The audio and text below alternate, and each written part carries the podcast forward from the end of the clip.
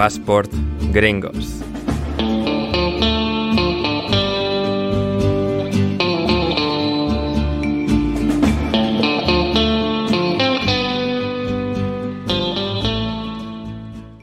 Bienvenidos a Passport Gringos, vuestro nuevo podcast favorito sobre deporte y cultura pop estadounidense. Hoy, en nuestra tercera entrega, nos adentramos en la gran ciudad, en la jungla de hormigón, en la capital mediática del mundo, en New York City, en la ciudad de Nueva York, para diseccionar lo que es uno de los lugares deportivos más diversos del planeta. Chicago es mejor, pero Nueva York tampoco está mal. Y para el programa de hoy está aquí, en primer lugar, la otra mitad de Passport Gringos, nativo de Queens, New York, es David Mosquera. ¿Cómo estás, David?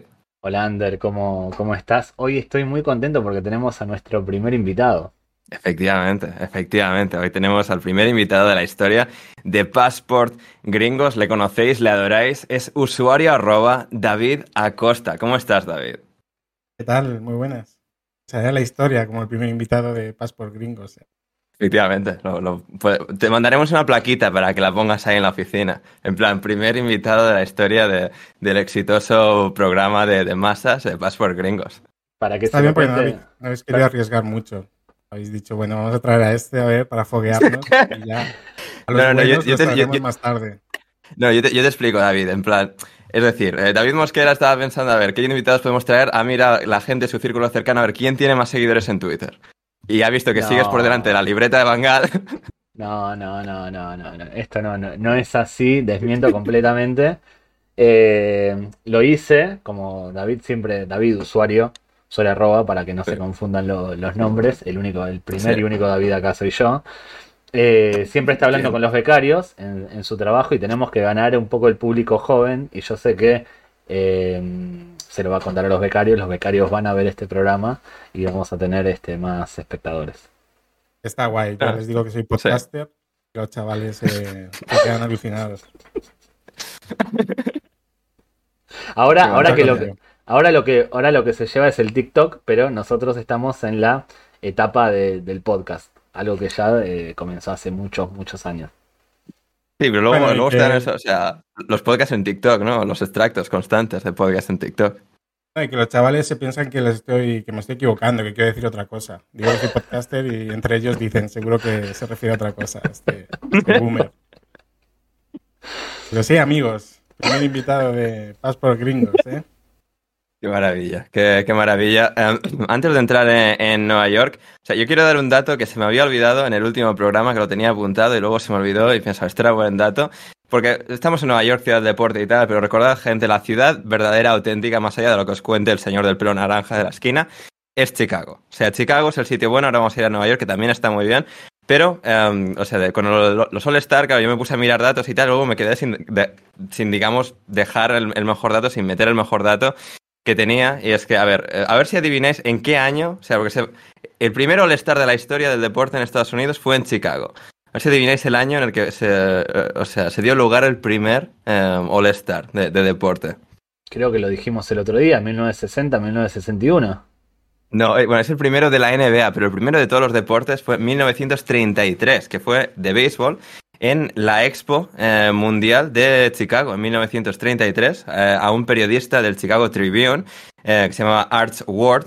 se le ocurrió la idea de que se reuniesen los mejores jugadores de béisbol de, aquella época, hace ya 90 años, y desde entonces, bueno, desde entonces, desde 1962, le dan el MVP del partido, el nombre eh, Arts World Trophy, el nombre de este periodista, que, se le ocurrió la, idea de, en la expo, eh, juntar a, los peloteros y a, jugar y a entretener a, los señores de negocios que vienen aquí a, mercadear con lo que sea que vengan a mercadear, como David si va a vender Coca-Cola, por ejemplo, pues, o sea... Mi pregunta es a todo esto, el que no lo esté viendo, que lo vea en YouTube, ¿por, ¿por qué David Mosquera va vestido como un mago? ¿Tiene algo que ver con el, con el podcast? Eh, no sabía que esto era un beef o un roast a, primero a Nueva York, eh, de, una, de, una, de un chicagense, o como se diga. Chicago, bueno, chicagense, eh, tiene más gentilicio Chicago. Y después por mi vestimenta, es una camisa, mm. sin más, una camisa. Pero no tiene nada que ver Eh, No es un rollo gringo que yo no pille. No, no, no, no, es aleatorio. Ah, vale, Eh, coincidió Sí, sí. que hoy. No, pero sí, eh, parece un poco en plan de ir a Miami Vice, tal, o sea, un poco ese, ese rollo, ¿eh? Bueno, podríamos algún día hablar de Miami también. Un lugar que tiene sí, sí. más argentinos que, que americanos. Buah, y sudamericanos de todas partes, ¿eh? O sea, es la, es la capital de Latinoamérica, o sea, es Miami. La capital de Latinoamérica es Miami, Florida. Um, y hablando de ciudades, así por Estados Unidos, David, tú tienes una fantástica anécdota eh, en Norteamérica, eh, en la capital, no en Nueva York, pero en la capital del país, eh, cuando, cuando la visitaste. exacto. Yo he estado en Estados Unidos dos veces. Y las dos veces ha sido para hacer la del gorrón, porque mm, al igual que yo no he ido de Erasmus, pero he visitado amigos que estaban de Erasmus, y entonces en Estados Unidos tuve un amigo, se llama Bruno, que estuvo estudiando allí, y fui dos años, una con los pibardos el año siguiente con la que ahora es mi mujer, cuando- que era mi novia. Bien. Eh, esto fue 2011 y 2012. Porque claro, había que aprovechar que el tío estaba estudiando ahí y se volvía. Entonces, para, para ocupar su salón, había que ver rápido a Estados Unidos. Y bueno, la verdad es que fuimos seis amigos a verlo, a Bruno. Fuimos ahí Todos a, su como- salón. jugando al Tetris. Eh, no, yo, yo tuve suerte, estuve en su habitación. En su habitación habíamos, estábamos dos, en el salón cuatro. E- Eso era porque bueno. tú eras mejor amigo.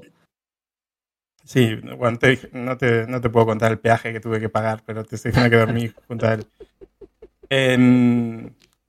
Hicimos una rutilla, porque no- ya no solo nos quedamos en Nueva York, en Nueva York estuvimos como cinco noches y estuvimos también en Filadelfia, en Atlantic City y en Washington.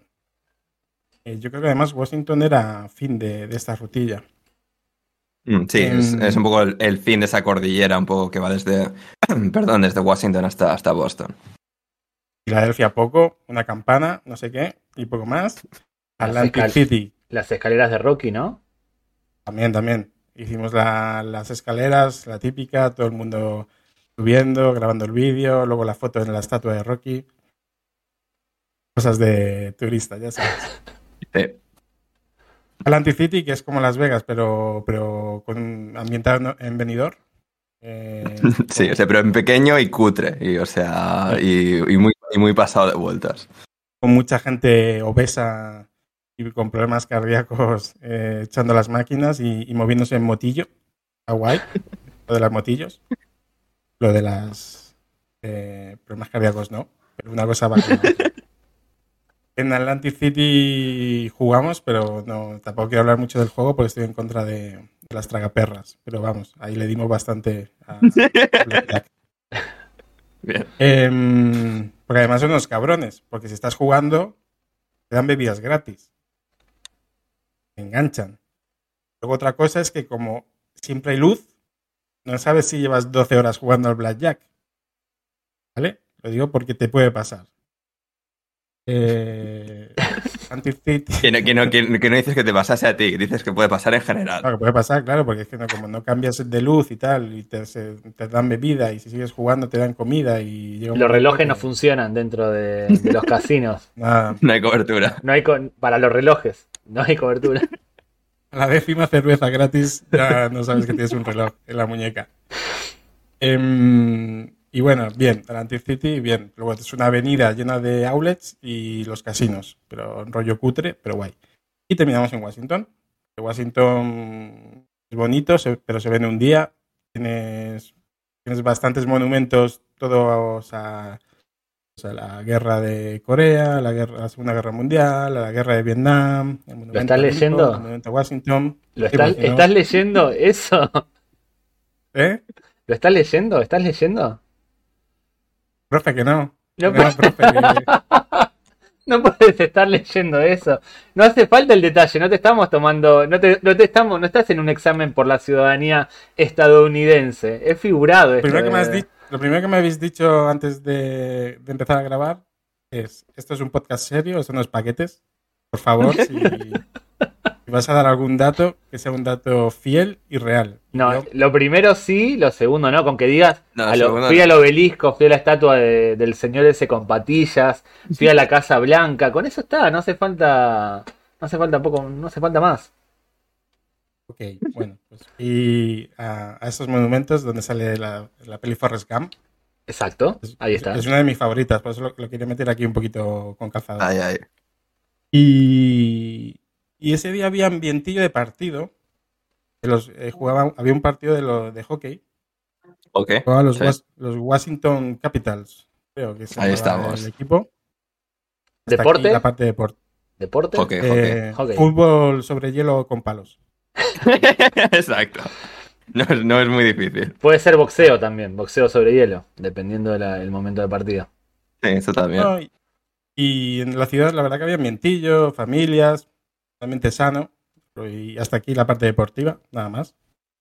Bien. Y voy a dar el dato. Era el 2 de mayo de 2011. Algún gafotas historiador ya sabrá más o menos qué pasó ese día. Vosotros veo que Yo lo sé, quiero saber. Sigo la quiero ver historia. si Ander Fuimos- lo sabe. éramos seis Mm. colegas, fuimos a, estábamos todo el día reventados de ver monumentos, de ver homenajes a soldados. Hasta hay un, un sitio del homenaje al soldado desconocido. Mm. Es decir, cuando ya hay un cuerpo que dicen, no sabemos quién es, mételo aquí, mételo aquí al monumento del soldado desconocido. Y estábamos reventadísimos, pero aún así salimos a cenar, porque claro, si vas a Washington, pues no, no te vas a quedar en, en el hotel. Tuvimos muchísima coña porque dormíamos en un Hilton cerca de la Casa Blanca. Pero nos salió muy bien de precio. Tenemos un colega que se llama Barba, David Barba, eh, que es como nuestro booking, nuestro organizador de viajes. Y la verdad es que no sé qué hace en el trabajo. Yo creo que también tiene muchos becarios este, porque se dedica a organizar viajes y salen muy baratos. Total, ¿qué cenamos? Yo tengo ahí, además, subí una foto a Facebook, ahí la típica foto sin carisma, eh, con una cerveza y algo así, con cara de cansado. Y a la que nos vamos, vemos en la tele que han capturado y matado a Bin Laden. Hostia, es verdad. Es verdad, no me acordaba. Estamos en el puto Washington, lo recuerdo. Seis chavales de Getafe, seis chavales de Getafe que salieron a cenar de milagro. Vimos eso en la tele. Yo qué sé, íbamos tan, tan cansados, tan agotados, no estábamos ni, ni ubicados, no le dimos mucha importancia. Y además, Claro. fue como que la gente se quedó así, no hubo, no, no hubo jaleo, la gente se quedó pasmada, tal, pero tampoco hubo mucho jaleo. No le dimos nada de importancia, tanto que fuimos al hotel. Dijimos, vamos a por el coche y nos vamos al hotel. Y de repente ya empezamos a escuchar follón, jaleo. Y hostia, como son los de los Washington Capitals que ganan un partido y se vuelven, se vuelven locos. Eh, Época de playoffs, además. Sí, sí. Pero claro, nosotros ya acercándonos a la Casa Blanca, porque dormíamos a 200 metros de la Casa Blanca, ya decimos, espérate, espérate, que estos no van a ser los de los Capitals, que esto es por Bin Laden. Total, que aparcamos y para allá nos fuimos, claro. Los seis pibardos de Getafe a la fiesta y de repente empezó a llegar gente, gente, gente y se montó la mundial. Nosotros ahí pensando, estará por aquí Lorenzo Milá, el típico enviado especial español. Lorenzo Milá diciendo, no pasa nada, no, hace, no, hay, que, no hay que alarmarse, no hay ningún No hay que tipo de- alarmar, no hay, no, esto no es o sea, nada, no se alarmen. esto no es nada. Mi única preocupación en este momento era ver a Lorenzo Milá. Había como miles de personas con banderas. en- eh, todo el mundo ya empezó súper borracho. Claro, nosotros, como buenos españoles, vimos una fiesta y fuimos allí y cantar el himno lo cantábamos como los primeros. Allí estábamos dando palmas, USA, USA. Es verdad que yo ya hubo un momento que dije, ostras, y estamos en, el, en la zona cero de todo el conflicto y me empecé un poco a acojonar también de decir, oye, que aquí hay muchísima gente, a ver si va a pasar cualquier cosita. ¿Y qué pasa cuando estás en una fiesta en el extranjero y eres español? Pues que te cruzas a otro español. Nos vio un chaval que iba ahí dando botes, que además decía que era medio gallego y medio estadouniden- estadounidense, un poquito como Mosquera. Yo no era, Como, como yo este. no era, yo no, yo no estaba ahí. Y el chaval se volvió loco cuando nos escuchó hablar getafense. ¡Hostia! Vosotros sois españoles, tal, no sé qué. Y nosotros, sí, tío, Bin Laden a la mierda, que se joda. Y dijo, esto es como ganar el mundial. Y se fue corriendo. Y Nosotros, bueno, a ver. Eh, está guay, pero venga, vámonos a la habitación. Y así fue. y tengo fotos en la Casa Blanca el día de... O sea, ¿hasta, dónde llegasteis a entrar? ¿Entrasteis dentro o era fiesta como alrededor? No, el parque este que se llama Delipse, que es donde Sí. hacen pues, Sí. todo el tema de... de, De inauguración, huelgas. estas. Sí. Sí. Sí, como la gente que se pone ahí en plan reclamando por los derechos de los pingüinos de Alaska o por, por los derechos de... No sé. sí. El Sol de Madrid, como, como la Plaza del Sol de, de Madrid, donde se juntan Un a... poco eso, sí. Hay muchas series, películas y también, bueno, Sí, todo el tema de manifestaciones y demás son ahí, en ese parque. Y tampoco vimos lo típico que ves como la Casa, la casa Blanca, pero que no vimos tampoco nada rollo que se asomara, ¿no? No era... Si, si el presidente de los Estados Unidos hubiera sido Joan Laporta, a lo mejor hubiera salido al balcón. al balcón. Sí, totalmente. Claro, totalmente. pegar botes, pero no. eh, lo que sea, Obama no, no lo hizo. Eh, Y habla- nada, siempre recordaremos ese momento que, que, que está súper guay poder decir que estábamos ahí. Dos eso. cosas, dos cosas. Primero que el- está muy bien, es un gran momento, es un momento histórico para la sociedad norteamericana, pero hubiese estado mejor haber estado en New York el 11 de septiembre de 2001. Creo que es un poco más icónico en, en- en una fiesta, esa anécdota es mucho más potente. Hombre, un, un- un tema se puede enlazar con el otro. ¿eh? Exacto, No- a eso iba, a eso iba, que sin haberlo, sin, sin saberlo nosotros, quedó perfecto porque vamos a hablar de New York. Eh, tú contaste la, el final de, de una historia que todos sabemos, los atentados del 11 de septiembre. Nosotros vamos a la ciudad donde todo comenzó. nos van a cancelar, ¿eh? Pero por no, esto no- es para Bueno, yo si me elegir, no, no somos gringos. Me elegido y prefiero la fiesta de allí en la Casa Blanca. Pero sí es cierto que luego- Para mí no, para día- mí no. En una fiesta te vas a cruzar con alguien que haya estado, que, que estuvo en New York, como Ian Thorpe, que el momento de las Torres Gemelas, no sé si lo sabían ustedes, que Ian, Ian, Ian Thorpe, campeón Ian, olímpico Ian Thorpe, australiano, Ian, gracias, Sí. eh, no se subió, o sea, no fue a la torre ese día porque se quedó dormido. Había ido en una excursión con sus compañeros, el tipo se quedó dormido en el hotel, fueron sus compañeros y él no, no fue, se quedó en el hotel. Eh, pero en una fiesta, eh, usuario arroba David, tú cuentas esa anécdota y alguien desde el fondo, con un cubata en la mano, se va a acercar y va a decir, yo estuve el 11 de septiembre en New York, al lado de la torre. Sabía. Eso Y te, re- y te gana, y te gana. Hombre, y te gana, igual está muerto ese pobre hombre, ¿eh? Porque toda la No, no, no. o sea, Ah, bueno. gente que se muere debe De- estar ahí el, di- el- el día ese. O Bueno, lo mejoramos, lo mejoramos. Al final de la fiesta, eh, alguien dice, pero él no pudo haber estado, él, él no pudo haber estado aquí, él murió, murió ese día. ¿Cómo, cómo podía haber estado acá contándonos esa historia? Eso lo supera. Te digo que, que sí, este tipo de eh, los conspiranoicos dirían que sabía cositas. Sí. No fue. había cositas. Eso le pasó a Panucci también, lo de no subirse. Bueno, este no es que se subiera al avión, este le iba, el avión le iba a subir a él. Pero a Panucci le pasó algo parecido. Sí, a Panucci después de los Juegos Olímpicos de Atlanta, que Italia queda eliminada, creo que en cuartos de final contra, no me acuerdo del rival, queda eliminado y tenía que viajar hacia Milán, si no me equivoco.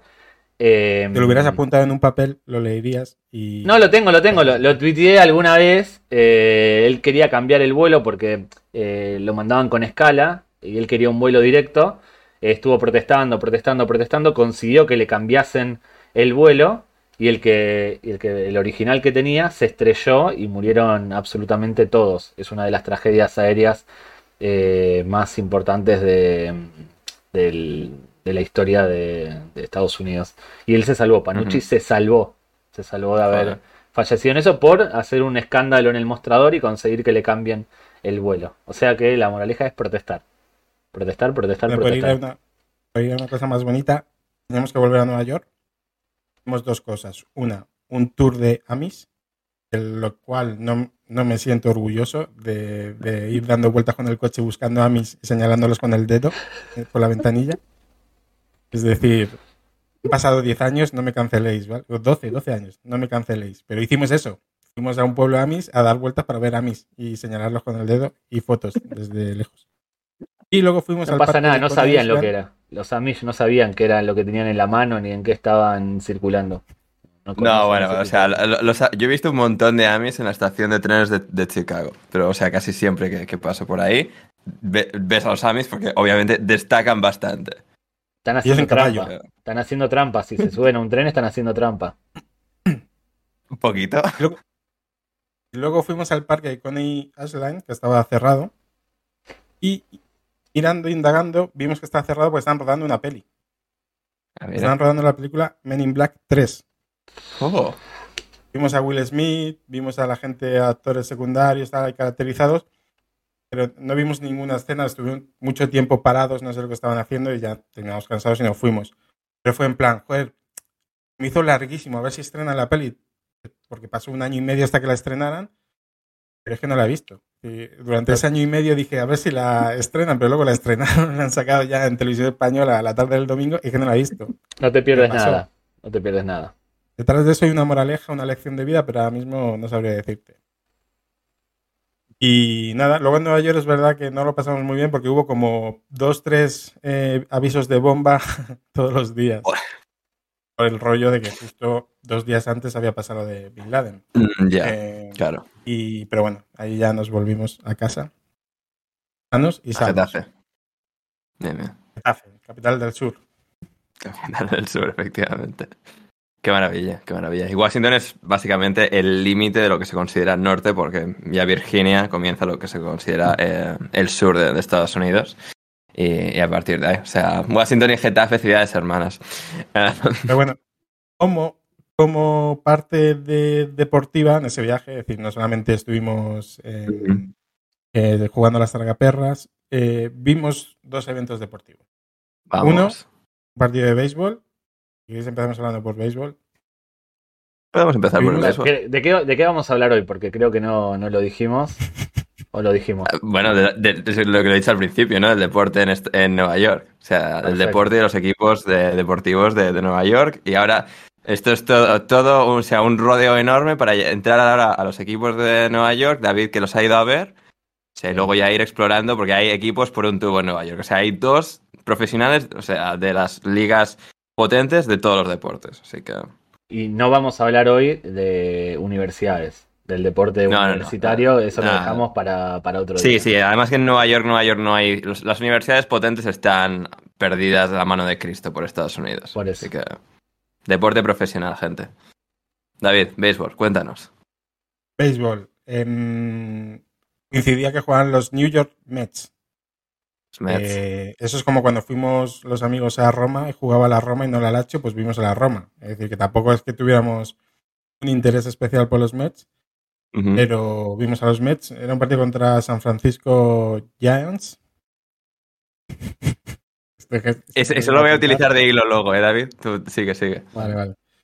Y nada, a destacar la mascota. Sobre todo tengo que destacar la mascota que era como, como un poco vintage, que es un tío con la equipación de los Mets, pero con un corcho en la cabeza como si fuera una bola de béisbol.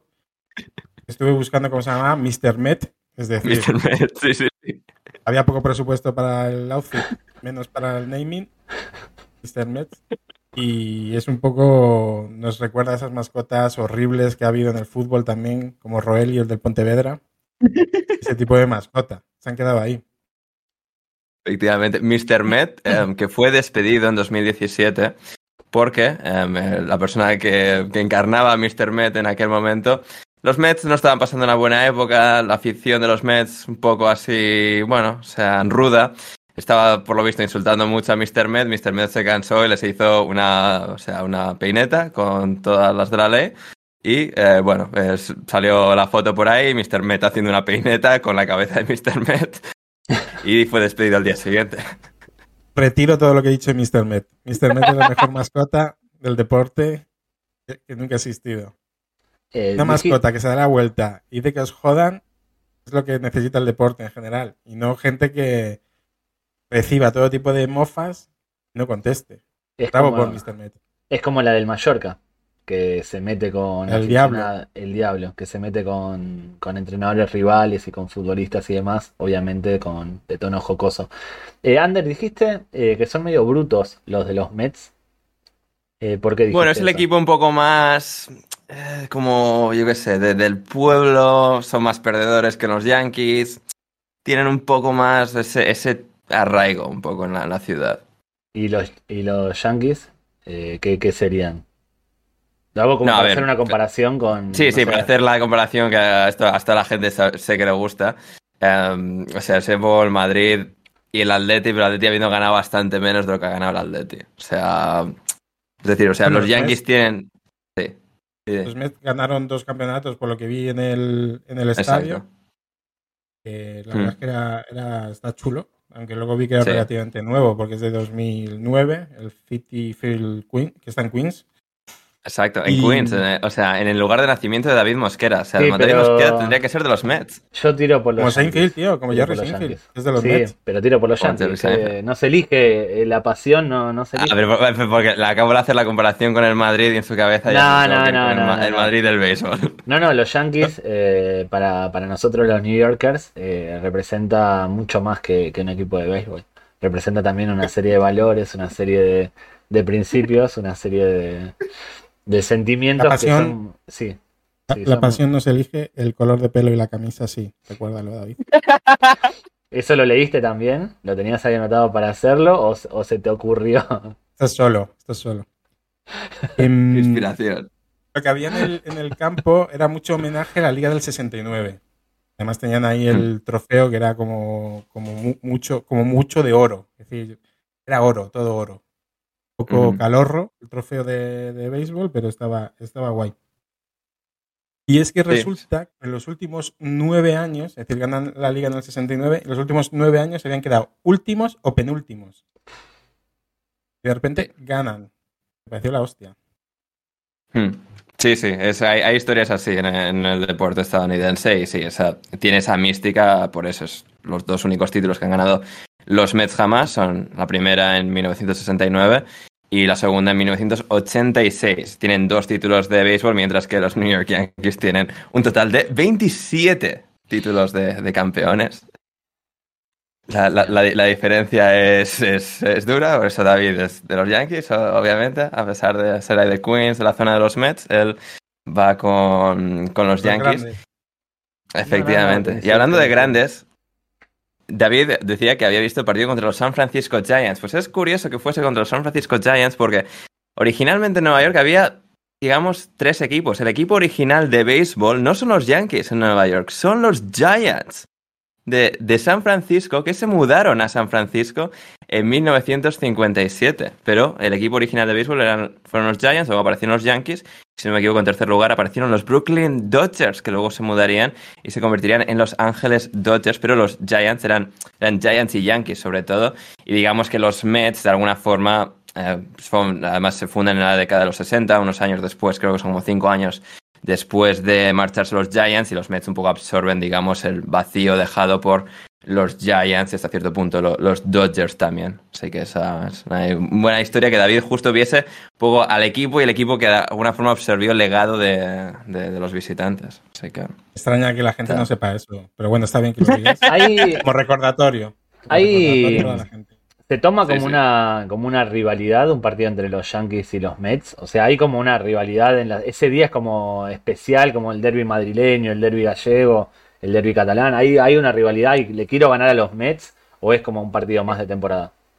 Es curioso, es muy curiosa la dinámica porque, claro, en, en béisbol sucede algo muy curioso, que es que hasta hace 25 años, 26 años, existían la Liga Nacional y la Liga Americana, pero no se mezclaban entre ellos salvo en la final. Eran, es decir, son, juegan como ligas paralelas dentro de pues las- ligas mayores de béisbol, pero cada uno en su universo. Y luego el ganador de cada una de las ligas se enfrenta en la final, en las series mundiales, en la serie mundial, eh, y se enfrentan los unos a los otros. Pero antes no se, no se entremezclaban durante la temporada. Y claro, es como existe la rivalidad popular, cultural, dentro de una ciudad de yo soy de este, yo soy del otro, pero no había el choque directo, lo cual para, digamos, la concepción de deporte en Europa, por ejemplo, es algo muy extraño. Es como si el Atleti y el Real Madrid, por ejemplo, existiesen ambos como equipos de fútbol, pero uno jugase una liga española y el otro la otra liga española. La Superliga. Y básicamente. Ahora la- es un ejemplo perfecto. El Real Madrid jugando la Exacto. Superliga, el resto de equipos españoles jugando eh, el campeonato este. La- la- de- el, de el- España. el triangular de la Superliga con el Barça y la Juventus. Y luego, Claro. o sea, el resto. No, el Barça se clasifica, claro. No. Claro, claro. ¿Recordáis la película Frequency? Sí, de Jim Caviezel y Dennis Quaid, si no me equivoco. Pues en la peli, bueno, ¿recordáis? Es como un tío que es, no sé si era policía o está obsesionado con la muerte temprana de su padre y pasa una movida rara que consigue contactar por radio con su, con su padre desde que falleciera, es decir, 30 años atrás. Mm. Pues la forma para, pues claro, el padre cuando, cuando escucha por la radio un tío que dice ser su hijo de- dentro de tre- 30 años después, pues se, se lo toma a, a coña, claro. Claro. La forma que tiene el hijo de explicarle que realmente eh, es su hijo, que es, que es verdad, le cuenta la final de los Mets en el 69 y le dice lo que va a pasar. Es cuando eh, Dennis White después ve la final, dice, hostia puta, estos que no ganan a nadie han ganado la final, tal como me ha dicho el fulano este, este es mi hijo. Lo dice en otras palabras, pero vamos, que en resumen es... Sí, sí, sí. Y es un dato curioso. Esa película me gustó. No sé si la, si la, si volverla a ver, porque el, Sí, mírala. 2000. Mírala, mírala. ¿Sí? eh, ¿Ha eh, envejecido bien? Sí, envejeció bien. A mí, a mí es una película. Me gusta Jim Caviezel o Caviezel, como se, como se pronuncia. Eh, hace buenas películas. Me, me- me- me cae muy bien y esta frecuencia es una de las que más me gustan suyas. Y hablando de películas. ¿Cómo? Dilo, dilo. No, nada más. No, no, no, no, que, No, digo no, que que, me han o ido a revisar películas de estas del año 2000 que, claro. pasaron. Sí, yo en general, o sea, todas las películas así de mi infancia y tal, prefiero quedarme con el buen recuerdo. Ya, ya veré otra cosa. No, no quiero arruinarla, no quiero verla con mis ojos de hoy. Porque tu Ah. infancia fue 2010, hijo de puta. ¿Qué me quieres decir? Exacto. Películas de mi infancia. Los Piratas del Caribe. Yo ya, ya tenía la carrera hecha. Eh, Avengers Infinity War es la película marcó Claro, mi claro. infancia. Claro, claro. Básicamente. Me, Mira cómo gusta, está. me- o sea, David está acostumbrado a domar gente joven por los becarios. Esto se lo dice a los becarios en la máquina de café. Los sí, o sea, de David y yo nos hemos, nos hemos encontrado en persona, hemos compartido croquetas, o sea, no, Los tengo ya- los a los jóvenes. Sí, sí. No, pero hablando de películas y de los Mets, claro, investigando, haciendo una labor periodística profunda, eh, hay, hay una referencia a una película que se llama Two Weeks Notice, que en español se llamaba, creo que era Matrimonio con Preaviso, o lo tenía por aquí, Amor con Preaviso, Amor con ¿Actores? Preaviso en España. Actores. Eh, actores Hugh Grant y Sandra Bullock. David no la ha visto, justo. esto. No, Bueno, la, habré visto, espera. pero eh, al cajón de cosas que me dieron absolutamente igual. Sí, sí. Bueno, en- hay una escena en la película que van a ver a, a los Mets, a campo de los Mets y tal. Y cuando. Es que hay una jugada en béisbol que es cuando una pelota va a salirse para hacer falta y tal. O sea, para salir y ser una anotación tiene que irse como al, al fondo del estadio. Si cae como por uno de los lados, o sea, se denomina falta. Pero si el jugador en, juego, valga la redundancia, pilla la pelota, aunque vaya a ser falta, si la pilla, el jugador, el bateador está eliminado.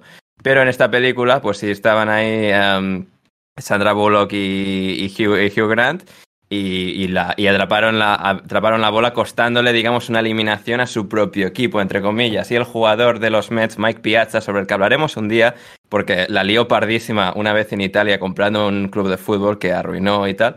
Em, hablaremos un día de Mike Piazza.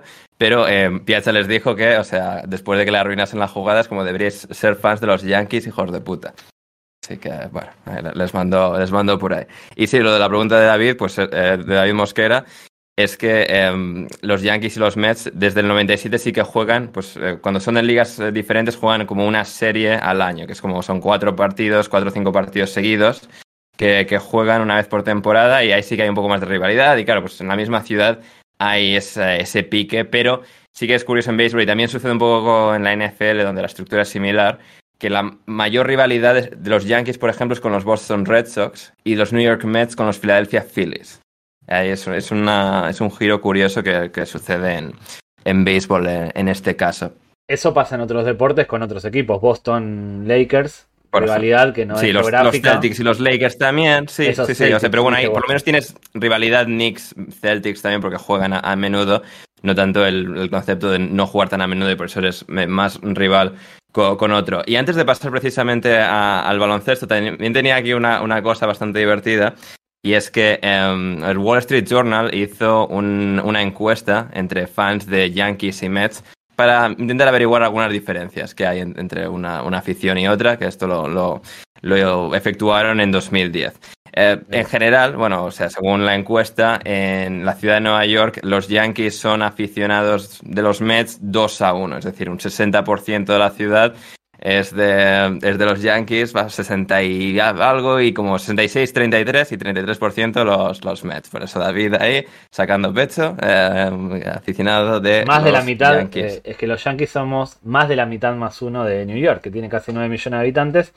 Más, mucho Eh. más de la mitad más uno somos Sí. eh, de los New York Yankees. Pero, pero, pero, pero, pero, es que em, los fans de los Mets tienden a, tienden a seguir con más, con más fervor a su equipo. Eh, la encuesta decía que no solamente siguen a su equipo todos los días, em, es decir, un 75% de los Mets decía seguir al equipo a diario, mientras que solo un 60% de los aficionados de los Yankees sigue a su equipo a diario. Es, como. David con el Madrid, por No, ejemplo. no, no, no, no. Yo con los Yankees. Yo no los sigo habitualmente. Es, No, al ni no vivir ahí. No los sigo. Entonces es- está muy bien hecho ese informe. Me parece que está, Eso está muy a bien los seguidores de equipos así pequeños nos pasa. Pequeños o de que no son Claro, tan ganadores. Es decir, por ejemplo, ya. yo sigo al Getafe no a diario, sino todos los días porque tengo que ver el Elche Betis, el Cádiz Mallorca y el Valencia. No sé, es que tienes que estar al día. Ya. El Madrid sí. se la sopla. Qué vida, qué vida de Claro. Qué vida deportiva de mierda. Efectivamente. Tú te has visto un montón de Sufrir, películas. sufrir, sufrir. he visto los últimos Pero no 20 son todas de sufrimiento. No son todas las, no son todas las películas. No son todas a Serbian Film. No veo todos los días a Serbian Film. Voy cambiando. Tú ves todos los días a Serbian Film, pero en fútbol. Y. No sé. Cierto, peli de niño que vi de béisbol que me gustó también. La de Ellas dan el golpe. Me gustó ¿Mm? mucho. Yeah, sí, no, no, no está mal. Sí, sí, sí. Hay, películas de béisbol. no, vamos a hacer. feo. El fanático. Eh, The Fan de Robert De Niro y Wesley Snipes es una de las, También. de las Sí, sí. Haremos episodios sobre películas de deporte también. O sea, vamos a sacar aquí contenido, gente que no os imagináis. Hasta... No, no, que, ¿Hasta no qué nos maneje, que no nos maneje el programa David. Que no nos maneje el programa David. Que no nos maneje. También es verdad. Pero es verdad que lo teníamos apuntado en plan ideas de programas, películas de béisbol. O sea, ¿Hablamos de Moneyball o pues seguimos? ¿Pasamos? Hablamos- Me encanta Moneyball. Eh, no, no, no, no voy a hablar de la película, sino de toda la gente que ya se cree en condiciones de gestionar un equipo de cualquier cosa porque vio Moneyball. Y te empieza a explicar que lo importante son las estadísticas y no el ojo para detectar jugadas. Cuando hablemos de película de béisbol, quiero dedicarle un buen apartado a este tipo de personas. bueno, bueno, ahí, Lo ahí dice- David y yo nos, va- nos vamos, a, nos vamos a enfadar. Da- eh, Lo dice el que ganó sobre un PC Moneyball. fútbol. Lo dice el que ganó un PC fútbol y por eso se piensa Monchi. ¿eh? Yo no gané, yo no me acuerdo cuándo, cuándo fue la última vez que jugué al PC Fútbol, pero yo no sé de fútbol por haber jugado un videojuego de fútbol. Ya, Bueno, vale. eh, el segundo deporte que vi en Nueva York. Y ya pasamos a segundo. dale, dale. Bien, bien. Sí, sí. Baloncesto. Había dos opciones. Una era los Knicks, eh, que juega contra Chicago Bulls, y gastarme 120 dólares eh, desde arriba del todo, y vería hormiguitas jugando a baloncesto, o pagar 12 dólares por la fila 7 en el New Jersey Nets Cleveland Cavaliers, que eran en ese, en ese momento los dos peores equipos de la liga. 12 Sí, dólares. es verdad, claro. Cuando, cuando, cuando Nets he pensado, claro, ya sería Brooklyn, pero claro, eso era 2011, eran los New Jersey Nets. Pero En su última 12 temporada. dólares, escuché 12 dólares. Por Sí. fila 7, 12 dólares. Ten en cuenta que eran los dos peores equipos de la liga. No importa, 12 dólares. Creo que ninguna entrada de primera división del fútbol español cuesta eso. Corrígeme si me El No, equivoco. sí, sí, sí. O sea, bueno, igual reve- reventa de última hora si estás, si más o menos vas ahí mirando y de nuevo es un equipo, no son los Knicks, eso en los Knicks ni aunque sean los peores de la liga no encontrarías, pero los Nets, lo que decía David, los dos peores de la liga, puedes encontrar esa oportunidad. Ojo, bueno, dato para, dato para la gente que esté escuchando esto y viaje Sí. a Estados Unidos, no solo a New York, a cualquier ciudad, podemos aplicar esa lógica a cualquier ciudad. Sí, sí, sí. De ir a un Sí. partido de equipos malos, uno la- se acerca al estadio en la reventa, puede conseguir entradas por ese precio. Sí, bueno, parece- tanto en la reventa en- alrededor del estadio, no necesariamente, pero sí, si vas a páginas en internet, eh, StubHub, SeatGeek, tal, hay, hay bastantes, puedes encontrar ahí bastantes eh, opciones. Espectacular, datazo. Mm, Datazo. Yo la Sí, pillé sí. buena, ¿eh? porque no me fío mucho de, de esas cosas. Yo la pillé bien. Papel, Ujú. impresa en papel. En papel, Y- bien, bien. En este, en este caso fue 2012. Ya fui con, con mi novia, Ah. fuimos a, a ver. el- Vale, o sea, pero 2012, la primera mitad, tuvo que ser la primera mitad del año, ¿no? Sí, que era marzo. Mayo, Marzo. Marzo, o sea, estabas viendo uno de los últimos partidos de los New Jersey Nets, o sea, en su existencia, porque en verano se cruzaron los dos puentes y se fueron a Brooklyn. ¿qué jugadores tenía, El- qué jugadores eh, La participaron en ese estrella era encuentro? Williams Sí. y Gerald Wallace. Pero vamos. Y en Cleveland estaban Irving, Antoine Jameson, el Varellao, aquel que jugó en el el brasilero. Había también un israelí, Caspi, porque había como dos. Hombre y Caspi, sí. Había como padre e hija que venían de, de Israel y tenían ahí como su, pan- su pancarta bien en la camiseta. ¿Mm? Pero vamos, el partido se fue a la prórroga, es decir, el partido luego estuvo emocionante y todo. Y con todo su show, es decir, con sus cheerleaders, Sí, su kiss cam, su, todas estas cosas que le animan. Como experiencia está bien, y sobre todo cuesta dos duros Mm. y,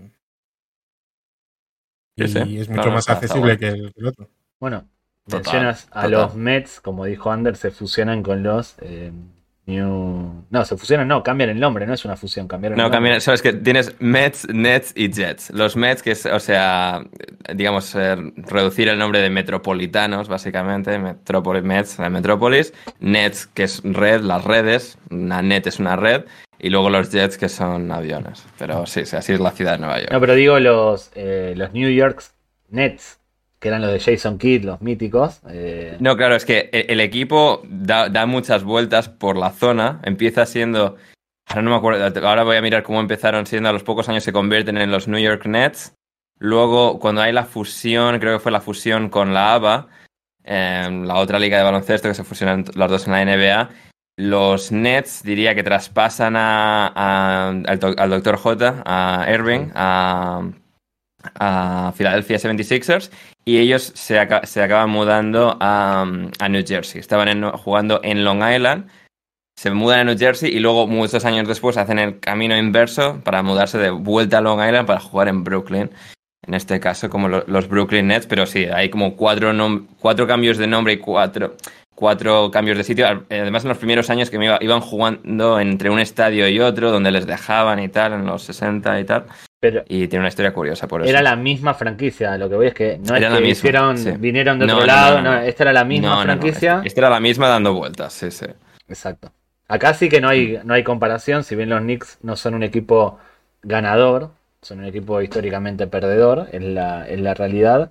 Los Nets tampoco nunca ganaron nada en la, en la Tienen dos títulos los dos. Y en los otros, o sea, los Nets eran los dos últimos títulos de la ABA. Claro, por eso, pero en la, en NBA, en la NBA los Nets no ganaron nada y los New York No. ganaron en, en todo en blanco y negro, como Eh, en los diría. 70. O sea, de hecho, los cuatro títulos entre los dos son los, en los 70. Los Knicks en el 70 y 73 y los Nets en lo que era la ABA en 74 y 76. Ahí Y sí, Entonces, poco. ahí yo voy por los Knicks, siempre fui de los New York Knicks. Ahí sí se puede decir que la afición de los Knicks es como medio popular o medio, medio exigente, medio alborotadora. Sí, sí, sí, sí. No, y con los Yankees sucede también. De hecho, los Yankees solo han ganado eh, un título desde el 2001, ganaron en el 2009. eh, o sea, ganaron en 2000 y 2009. Son los dos únicos títulos que tienen este año. Y siempre la constante de que, o sea, si no ganas el título, o sea, fracaso, decepción, son un poco como el Madrid, así, de dar por saco si no lo ganas todo y tal. Em, y claro, em, con los Knicks sucede un poco lo mismo, no tiene una historia tan ganadora porque, bueno, los Yankees, vale, tienen 27 títulos en ciento y pico años. Son o sea, como no el mal. Valencia los Knicks- Knicks. Son como el Valencia. un poquito. Van de naranja también y tal, lo- los Knickerbockers. Knickerbockers, o sea, los Knicks, que es, o sea, acor- acortado de Knickerbocker, que es eh, una especie de gentilicio que había en la época para definir a la gente de Manhattan. Así que. No sabía. eh, Eso. Mira. Eh, yo creo Sí, que sí. para la cultura de cine y tal, el Valencia y el New York Knicks están a la par. Es decir, tú preguntas en el extranjero No, Y- pero que se entienda, esto, lo- esto lo escucha y lo ven, lo ven muchos españoles. Hay una afición a la que se puede comparar con la de los Knicks, es eh, a la del Valencia, que siempre están como, tienen muchas expectativas con su equipo, ganar liga, ganar champions, ganar absolutamente todo, y cuando no lo consiguen, no por, no como fracaso ni como eh, decepción, sino porque no estaban para eso, protestan, protestan, sacan los pañuelos, hacen alboroto y demás. Los Knicks son iguales, al principio de cada temporada piensan que van a ganar la, la NBA. Y no- no- Sí, no bueno, hay un poco esa, como esa exigencia. A ver, tampoco cuando eres el peor de la liga tampoco piensas que, pero No, como, bueno, pero hubo temporadas- Pero deberíamos. Hubo Sí, sí. temporadas Es un equi- en las que aspiraba en serio a ganar la NBA sin estar ni cerca de clasificar a las finales de su conferencia. No hablo de la época de los 90 con, perdón Ander por hablar de los 90, con Patrick No, no, sí, Ewing, no, no, con Starks y demás, que ahí sí tenían un La equipo... última época buena que han tenido. De hecho, desde, desde las eh, semifinales del año 2000 han ganado una ronda de playoff. Claro. Una. En Bueno, pero 23 años. ¿Tuvieron algún, e- algún que otro equipo bueno que se fue destartalando? A medida que avanza la temporada, generalmente se van destartalando, que es lo que sucede Sí. con lo que sucede habitualmente. Sí, tú- el, Knicks. el- el año, el, el año que ganan esa ronda de playoff fue, si no me equivoco, 2013, con Carmelo Anthony, Amari Stoudemire, Tyson Chandler. Ese fue como el, el momento que más se acercaron a, ser competitivos de verdad. Y- Sí, sí. Pero más allá, les, les ha costado muchísimo. No era para ganar la NBA ese año, pero al tener a Melo y eh, te parecía que iban por fin a romper eso, pero por eso los comparo con el Yo que es un Valencia. equipo, es un equipo engrandecido y tiene ese aura de, mm, de equipo mítico por la ciudad, por todo el Claro. merchandising. La ciudad, el Ma- Garden, sí, claro, sí. exactamente. El Madison, toda la parte de. Igual que hay que rebuscar para ver un guiño a los Mets en el cine, a los Knicks en series, cine y tal. Hay un montón, ¿no? Porque Montón, Madison es un montón.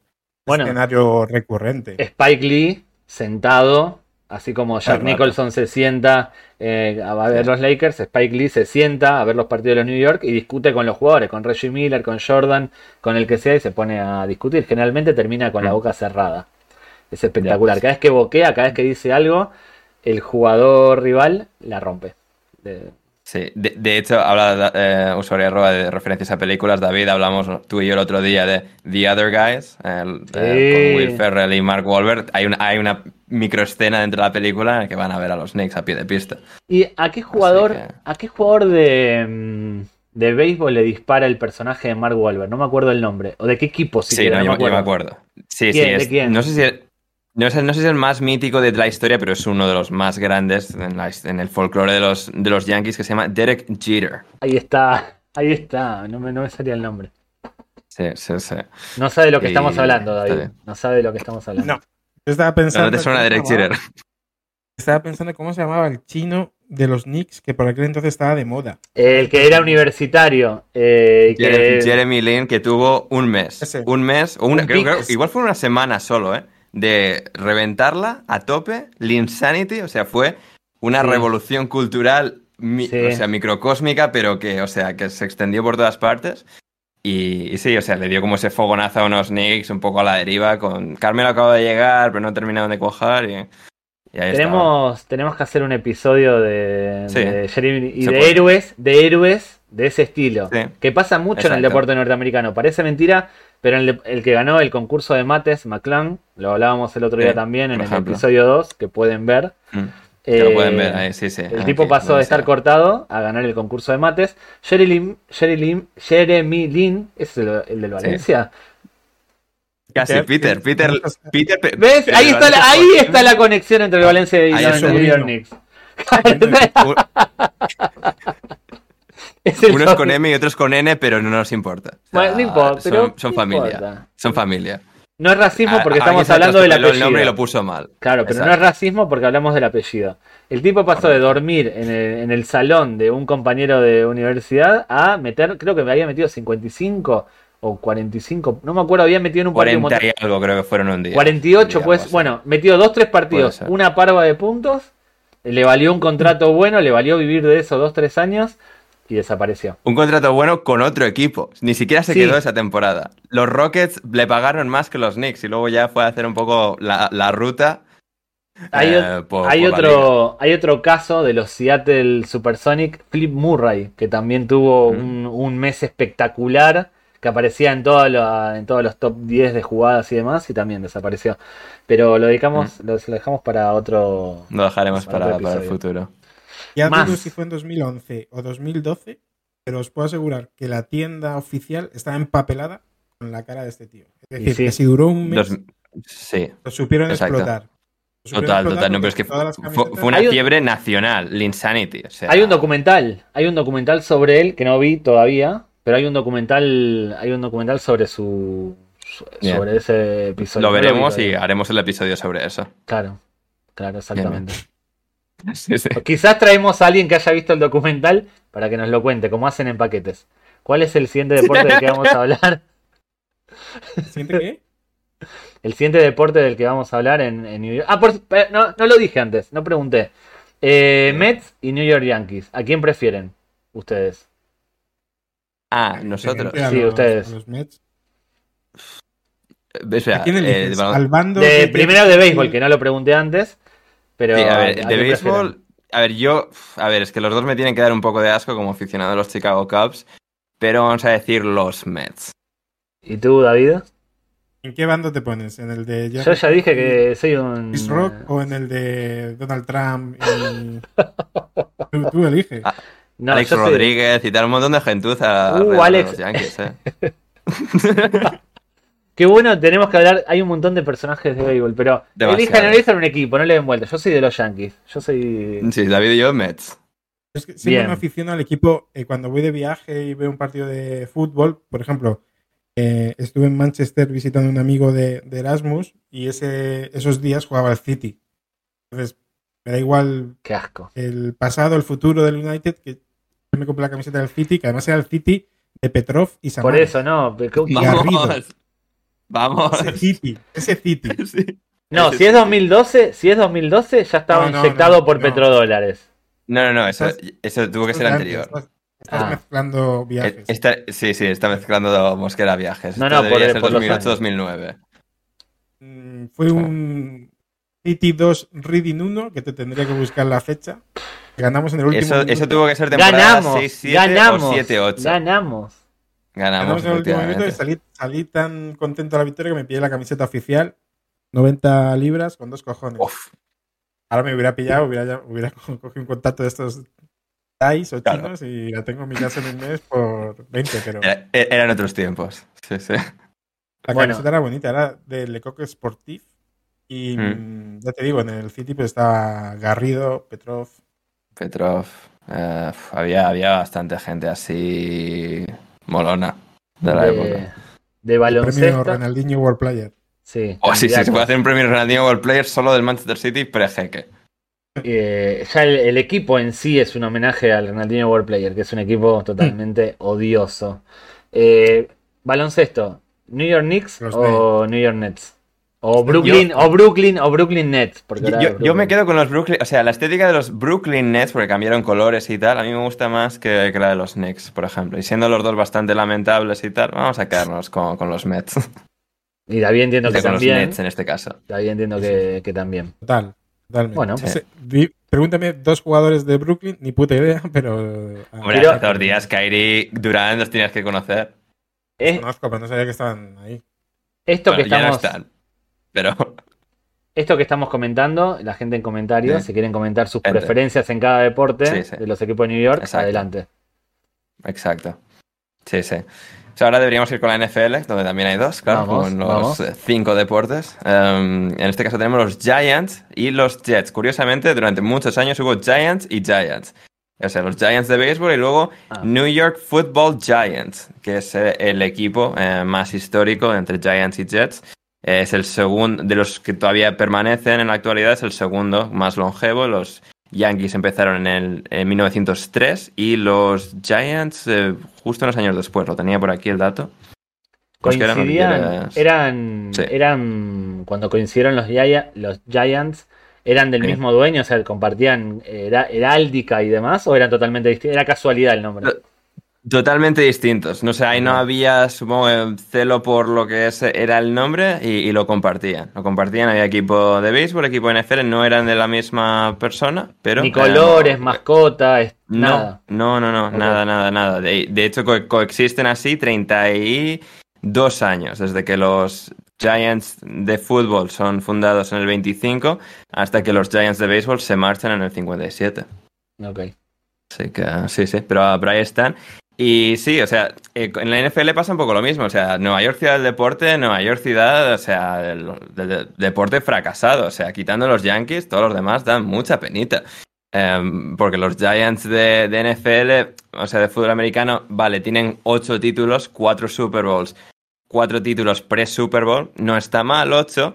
Pero claro, desde el 90 tienen dos títulos. Y lo gracioso de los Giants, este año, por ejemplo, han llegado a playoffs y desde que ganaron su última Super Bowl, también han llegado alguna vez, pero o sea, básicamente es un equipo perdedor de los últimos 20 años que casi no llega a playoff y básicamente las dos únicas veces que llega en serio a playoff, gana. O sea, equipo malo gana de repente un año clasificando el último, entra el último, llega hasta la final, ganan, además a los super favoritos New England Patriots y luego cuatro años después la repiten, entran los últimos y a los favoritos Patriots les, les pintan la cara en la final.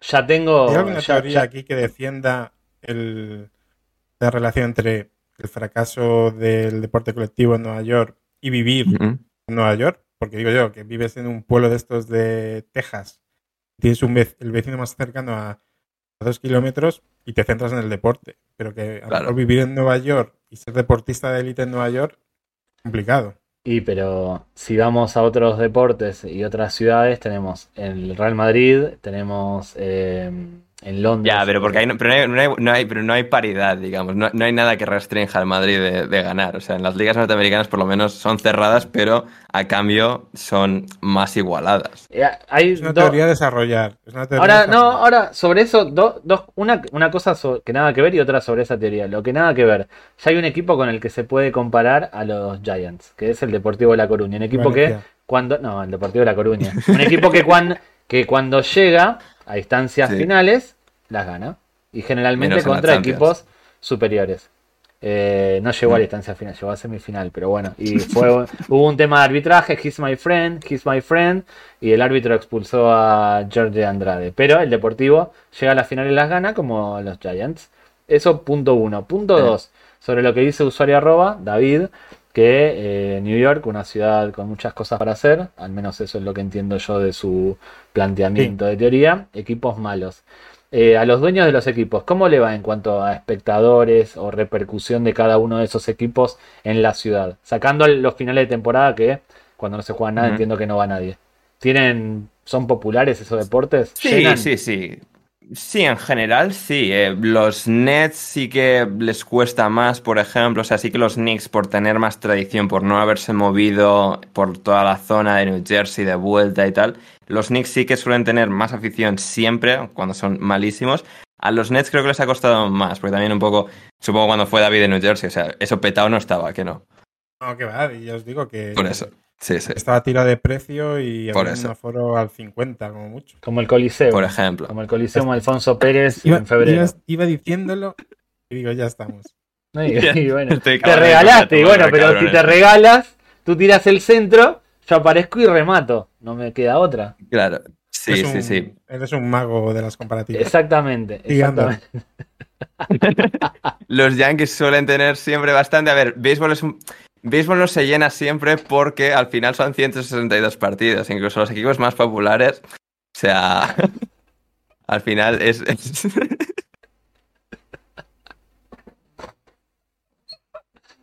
Eh, al ¿cómo final es? es, es- es- es complicado. Pero sí, en general, no suele. Porque al final hay, tanta gente, hay tanta población. Sí, ti- tienes aforos aceptables para los equipos. Básicamente siempre. Algunos casos más excesivos de, de estar vacante todo eh, el pabellón. Pues los Nets, quizás cuando van mal, cuando van bien con Durant, Irving, o veremos ahora, sí que va la gente. Y con béisbol pasa un poco igual. O sea, pues las épocas un poco peores, va menos gente, pero sigue, se le sigue siendo rentable jugar 162 partidos. Y en Sí. hockey parecido, donde el caso más flagrante en cuanto a mala asistencia seguramente sea el New York City eh, FC. Luego llegaremos al final a la MLS, pero seguramente sea el peor de los casos. Tienen el una ventaja. A nivel rentabilidad, a nivel de ingresos y demás, tienen una ventaja que es el turismo. Obviamente uno cae en Nueva Exacto, York, que es sí. como una visita Nueva York tiene esa ventaja por encima de Los Ángeles y por encima de Chicago, porque además Nueva York está mucho mejor conectado que Chicago. no, bueno, que Chicago parecido, pero mucho mejor conectado que Los Ángeles, eh, con metro y tal. Seguro que David usó el metro. ¿Usaste el metro en Nueva York, David? Sí, sí, buenas ratas, ¿eh? Te daban los buenos días. Iban con, iban con sombrero. Me aterrorizan, me aterrorizan esos videos de ratas en el metro de New York. Me aterrorizan completamente. Bueno, Sí, sí, me da que- mucho asco, pero mientras las veas como están, sobre todo como en las vías, como abajo, no te las. Sí, sí, mientras no te ataquen. O sea, a, a ve- a veces ves ratas que llevan, van arrastrando su propia porción de pizza, por ejemplo, de, de un dólar. A lo mejor trabaja para Globo. Eso es racista. Para Uber Eats. Eso es racista. Eh, al final, Nueva York es eso. Tú vas a Nueva York y dices, quiero ver un evento deportivo, quiero ver... Sí. un Ahí está la ventaja que musical", tienen. Y tú te Exacto. acercas a la ventanilla, oye, quiero ver un musical. Eh, El Rey León, 300 dólares. No. Eh, Mary Poppins, eh, 150 dólares. No. Este, que el cantante es Juan Camus, eh, 20 dólares. Y vas a ver Juan Camus en Nueva York, pues sí, lo que haya. Eh, hay, Sí, sí. sobre tu La teoría, quizás los dueños de esas franquicias ya eh, están Mm. contentos con el- la rentabilidad que obtienen vendiendo merchandising y disputando los partidos de la temporada regular. Si te pones a pensar, si quieren aspirar a ganar un título, estoy hablando de lo que conozco es el baloncesto y bueno, el fútbol, pero la MLS Sí, sí. no cuenta. Eh, no- New York no es, un- no es una ciudad en la que los equipos tengan a los mejores jugadores de sus ligas. No está Tom Brady ahí, no está LeBron James, no, no están los mejores jugadores de las ligas en New York. Tienen jugadores buenos, pero no los mejores. Sí, e- es curioso, o sea, los Knicks siempre intentan conseguir a los mejores, pero tienen, están gestionados de tal manera, o sea, siempre, siempre hay una gente libre con Durant, con Kyrie, con quien sea, siempre van a negociar, siempre tal, pero tienen tal aura de mala gestión, de dueño demasiado eh, entrometido, eh, son, muchas, son muchas causas que suceden eso eh, con los. Knicks. El alquiler está muy caro. Por ejemplo. ¿Cuánto cuesta un piso? No, no, Eh, pero, pero es que les dejaron tirados, o sea, lo- a los Knicks, Kyrie y Durant por irse a los Nets. O sea, inclu- o sea incluso ahí cuando ambos fueron a por, a por los dos jugadores y se lo llevaron los, los Nets. En NFL sí que es más, en plan, si no consigues draftear al quarterback siempre va a ser más complicado, o sea, necesitas que eh, pillarlo de joven.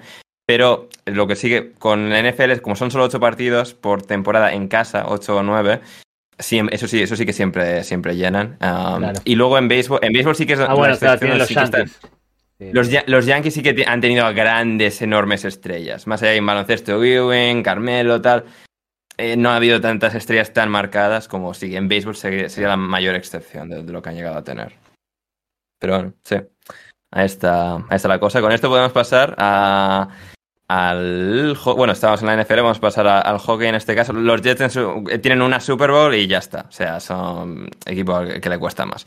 De aquí podemos pasar al hockey donde hay tres, digamos, tienes dos de Nueva York, pero tienes un tercero con los New Jersey Devils, que están también en la zona y son el único equipo, digamos, de la zona que eh, es propiamente de eh, New Jersey. A pesar de que los Giants y los Jets juegan en el mismo estadio compartido de NFL, que está situado en New Jersey, porque está todo ahí rejuntado, los Devils son el equipo distinguido de New Jersey con New Jersey en el nombre y son, digamos, ese, triángulo de equipos de, hockey sobre hielo. En hockey sobre hielo tenemos los New York Rangers, que juegan en el Garden eh, con los Knicks.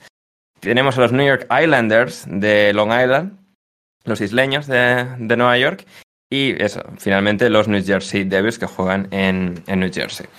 Con estos, eh, a ver, los tres han ganado títulos. Esta- son tres equipos bastante a la par, digamos. Bastante a la par en cuanto a éxitos históricos. Eh, son tres equipos bastante bien eh, repartidos. La rivalidad principal es sobre todo entre Rangers y Islanders, porque, bueno, los son de Nueva York. Los Devils sí que llegaron más tarde y tal. Así que es, es un poco ahí más, más marcado esa, esa diferencia. Los, los Rangers son uno de los seis equipos originales de la NHL. O sea, hay los Original Six, que son Montreal, Toronto, Chicago, Boston, eh, Nueva York y... ¿Quién me, fa- me falta el sexto? ¿Quién era el sexto? Ah, Detroit. Detroit es el, sexto. Y, y eso, los New York Rangers son originales de, aquella época. Luego pues, empezaron a fundarse más equipos y tal, se añadieron más. Y en los 70, en los 70 aparecieron los New York Islanders que tomaron el testigo de los, ahora no me acuerdo, los Americans y los New York Americans, que era un equipo que estaba ahí antes.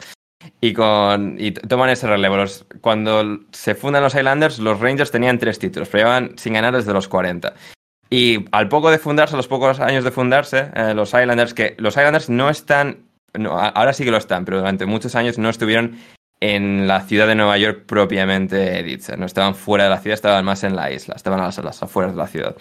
Llegan los Islanders y ganan cuatro títulos de NHL seguidos. A ver, David, esto para que te hagas la idea es como si el Getafe lo fundan de repente mucho después que el Real Madrid aparece y le gana cuatro ligas. Y le supera el número de ligas al Real Madrid. Pongamos que el Madrid tenía tres ligas, aparece el Getafe ahí a las afueras, va y les gana cuatro. Y los Rangers en aquel momento llevaban eso, 40 años o treinta y tantos años sin ganar eh, el título. O el Manchester City en Inglaterra, prácticamente. por ejemplo. Cuando por... A partir de la aparición de los petrodólares. Sí, sí, sí. Exacto, yo, exacto. Yo cuando, bajar, yo cuando bajar. bueno, tendrías que ser aficionado a un equipo norteamericano que no bajan. Ahí no hay descenso. Claro, ahí, sí, no, sí. ahí lo, lo, peor que te puede pasar es que se vayan a otra ciudad. Exacto, es lo peor que te puede pasar. Ver, pero eso es muchísimo peor. Fíjate cuando nos compró sí. un camarero brasileño. Imagínate, nos íbamos a Dubai. Ojo, ojo. Ojo, eh. Ojo. El Getafe eh, de, de Dubai, sí. Y claro, luego pues, empezó a haber mucha rivalidad por eso, porque de repente los Rangers que no ganaban nunca el título, aparecen los Islanders, les ganan cuatro, y es como, joder, estos que aparecen.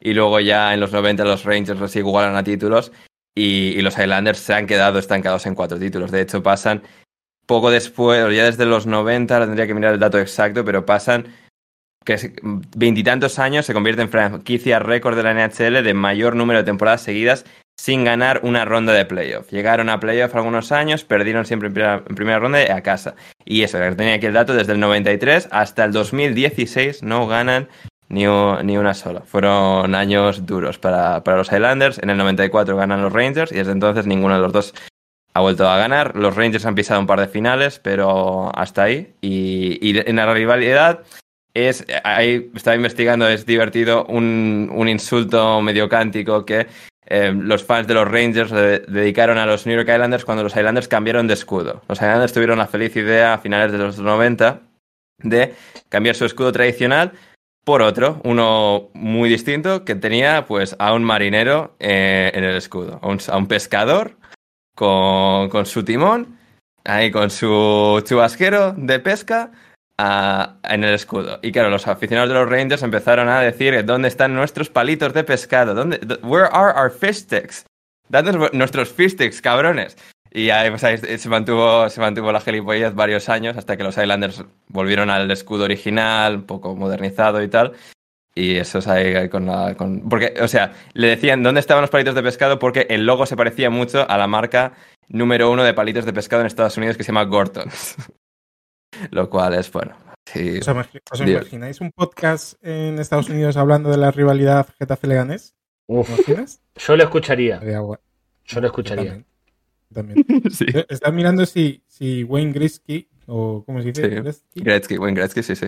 Había jugado en alguno de los equipos y, y, veo que se retiró ahí. Se retiró en el New York. En los Rangers. Exacto, exactamente. Wayne Gretzky es el mejor jugador de hockey de todos los tiempos. Le dedicaremos un episodio. Michael Jordan al hockey, pero todavía más diferencia con el resto. O sea, hay, en hockey nunca hay ni debate en cuanto a quién ha sido el, el mejor. Pero sí, con los palitos de pescado. Y de los Devils también tengo algo divertido que estaba mirando. Los Devils fueron fundados en Kansas City. O sea, sí que es una excepción de equipo que viene a Nueva York. En Nueva York se fundan los equipos y se van. Y aparecen nuevos. Y se fundan nuevos. Los Devils en la zona son una excepción. Fueron fundados en Kansas City, se fueron a Colorado, a Denver, donde pasaron seis temporadas el equipo era muy malo, fracasado los últimos, venden el equipo a un, a un, a un señor de negocios de Nueva Jersey, de New Jersey, y se los llevan a, a, Nueva Jersey. Tienen que pagar, de hecho, una multa por invadir el territorio de los Rangers y de los Highlanders, por hacer hasta quitarles negocio. Y bueno, han sido un equipo... Los Sopranos. Por, por... Sí, básicamente. Y los Rangers, sí, o sea, los Devils de New Jersey sí que han podido ganar eh, algunos títulos. Tenía por aquí Eh, pero más allá de los títulos de los, de los Devils, estaba mirando. O sea, porque los Devils también tienen bastante rivalidad, sobre todo con los Rangers. Eh, los Islanders pillan un poco más lejos. Está la cosa de que puedes ir del estadio actual de los Islanders, que sí que ya está dentro de la ciudad, de lo que es técnicamente la ciudad de Nueva York, que está dentro, está en Queens, justo en los límites de Queens. Eh, el nuevo pabellón, que además es de nueva construcción de los Islanders, porque los Islanders tienen una cosa que es que eh, estaban en un pabellón ya antiguo, ya bastante venido a menos en Long Island, se mudaron al, de los Nets. Lo que pasa es que el de los Nets en Brooklyn no estaba construido para el hockey sobre hielo. Y, y tuvieron que hacer unos ajustes muy raros que quedaba muy feo. Había como un coche en una esquina que en baloncesto encajaba bien, pero en hockey era como visualmente muy raro, un Nissan Qashqai que vendían ahí en la esquina mientras estaba jugando al hockey en, sobre el hielo. Y luego, pues viendo que eso no encajaban, luego hicieron un par de temporadas en los que dividían los partidos entre Brooklyn y Long Island, entre los dos pabellones, hasta que construyeron ya un, pabellón nuevo dentro de Nueva York, pero un poco más cerca de lo que es Long Island propiamente dicho. Volviendo a los Devils. Em, en los Devils hay relación con, o sea, rivalidad con los Rangers y de hecho hay una referencia en la cultura popular a, los New Jersey Devils en un episodio de Seinfeld, precisamente, que eh, usuario arroba lo ha mencionado antes.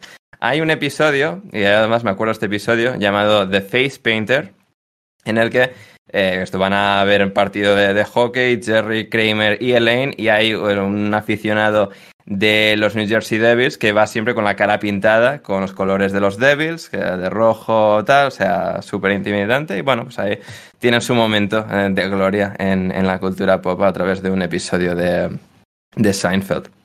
Eh, bueno. También aparece el equipo del que George Costanza es empleado durante Exacto, mucho tiempo. Sí.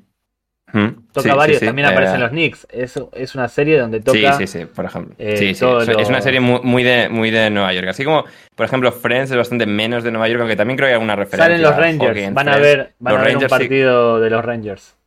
Sí, pero Seinfeld en general sí que siempre fue un poquito más, en plan, Nueva York, Nueva York. Y, salen los, los Rangers y así como esos dos tienen cuatro cada uno. Sí que los Devils tienen tres títulos de campeones, 95, 2000 y 2003.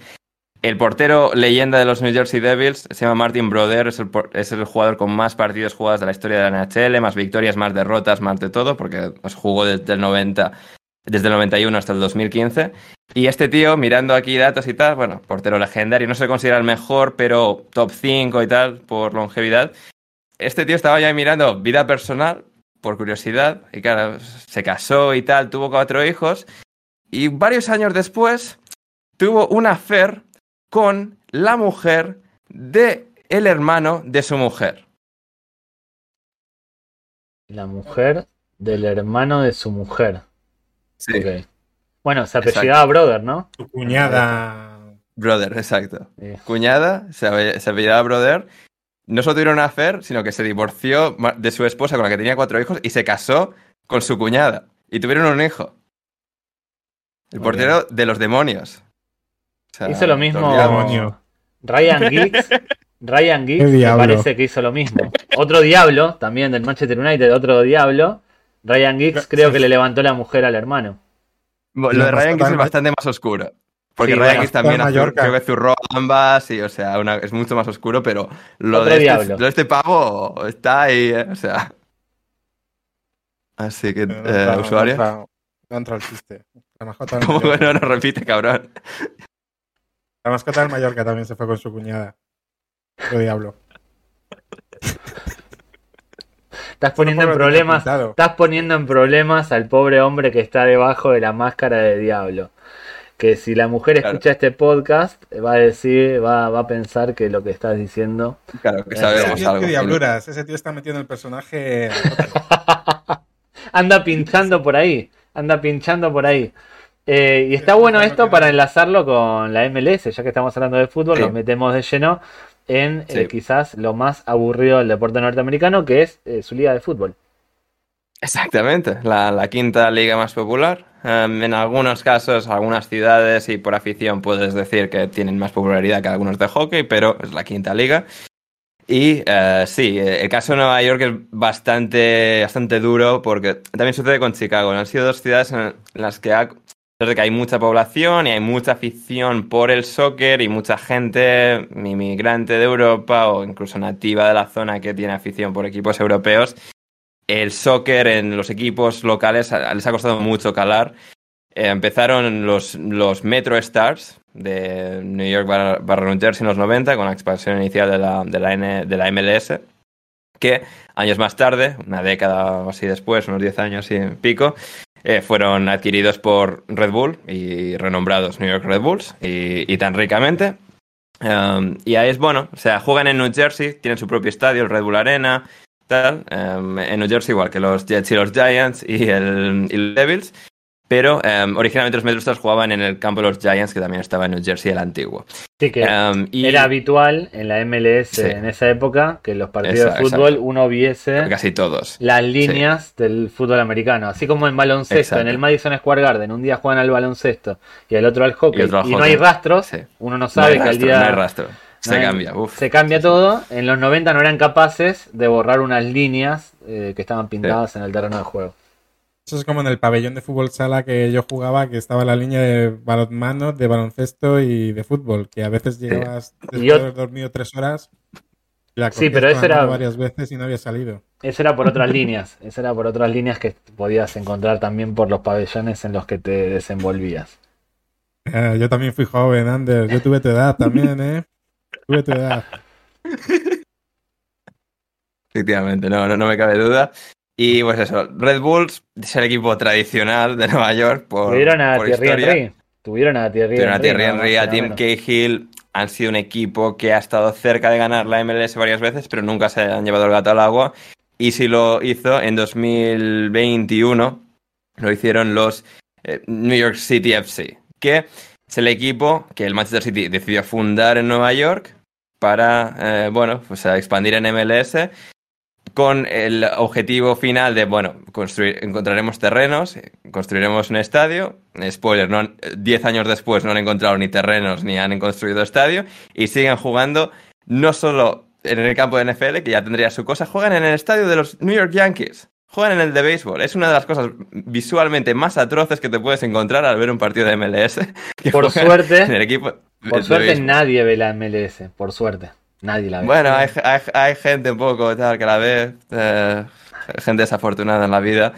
Eh, hablaremos un día de MLS, pero sí, o sea, de hecho ves un poco la oscuridad del montículo en, en la esquina de, del campo cuando es, es terrible. Igual o sea, encaja, ha jugado, ha jugado sí. en, encaja en ese equipo que es el New York eh, City este del Manchester sí, City. Encaja es en el un que equipo peor sin alma. tiene todo. No, pero ya el origen o sea... de, ese, de ese club, esto del grupo City que anda comprando equipos por todo el mundo y demás, eh, sí. Si le va mal y si juegan estadios así que son feos y demás, está. Tú lo, tú lo celebras, ¿verdad, David? Sí, me cae muy mal ese, esa corporación de que anda esparciendo equipos por ahí. Me cae Usuario, dile algo. O sea, que está atentando contra está tu equipo. Los, la verdad que los jugadores de la MLS tienen el perfil de la Kings League. Eh, yo creo que tienen ofertas sí. de.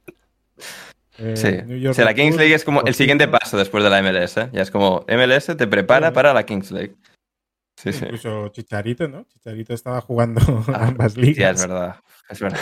Chicharito. Eh, por New York City FC pasaron Villa, eh, Pirlo, eh, Miraola, Lampard. pero sí, sí mucho, al final cuando ganan el título es después de irse todos estos.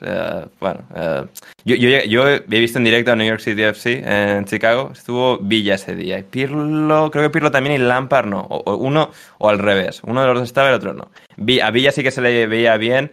Creo que no sé, es que no, no recuerdo si era Lampard o Pirlo, se le veía peor, pero Villa más o menos, tal, y, pero no, no les valió para ganar el título, siguen estancados en el campo de béisbol y ahí que van a seguir. Hay un equipo eh, comandado por un futbolista español que sí ganó un título en fútbol en Estados Unidos. Hablando del New York Cosmos, comandado por Raúl González Blanco, que ganó la no. NA SL. Ah no, ah, no, sabía, ah, no sabía que estábamos hablando hoy de, de ligas menores. Ah, vale. No, no, no, pero lo dejo como cebo para el episodio que le vamos a dedicar al histórico New York Cosmos. Que es Exactamente, que sigue existiendo. La NASL está. Ahora es la NISA. La NISA. Uh, sí, es bueno. Pero quizás es uno de los equipos, es el equipo de fútbol más emblemático de Estados Unidos. Sí, eso, es, eso, es cierto. Eso lejos. Eso es cierto. Lejos. A nivel sí, de merchandising sí, y tal en la ciudad, eh, yo creo que es la camiseta que más se vendía. Eh, mm. No solo con Raúl en España. Eh, Sí, sí, La de tienen- Pelé a día de hoy se sigue vendiendo. Sí. La del Por ejemplo, con el sí, 10 de sí. Pelé se sigue vendiendo. Fue fundado en el, en el 70. O sea, es como.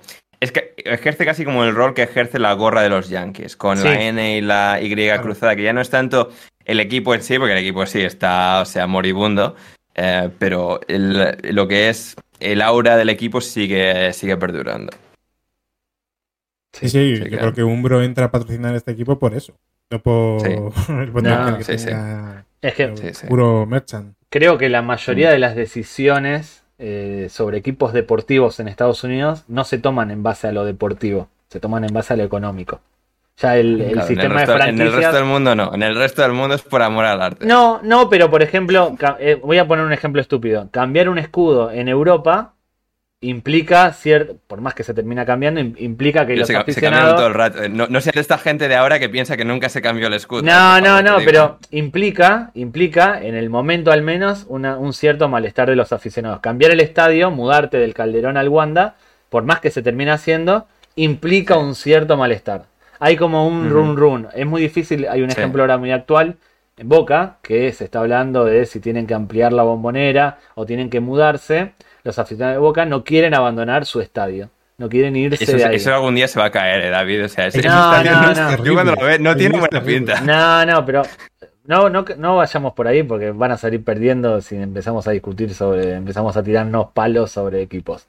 Eh, a lo que voy es que hay cierta reticencia de los aficionados a tocar cosas que consideran emblemáticas o suyas. En Estados Unidos no, se te va una franquicia, te haces de No, la franquicia no, no. que viene. No, pero con la, ge- la gente sí que sucede. eh, con la- o sea, que, lo- que los dueños, porque tienen el poder y no son clubes de socios, es una cosa, pero eh, sí que es- crea un malestar tremendo. O sea, incluso, inclu- incluso cambiar el estadio, cuando el- el- los Yankees seguían teniendo el estadio original, lo acabaron tirando en 2009, ya solo quedan dos estadios de- con mística antigua de béisbol, que son Wrigley Field en Chicago y, y Fenway Park en Boston.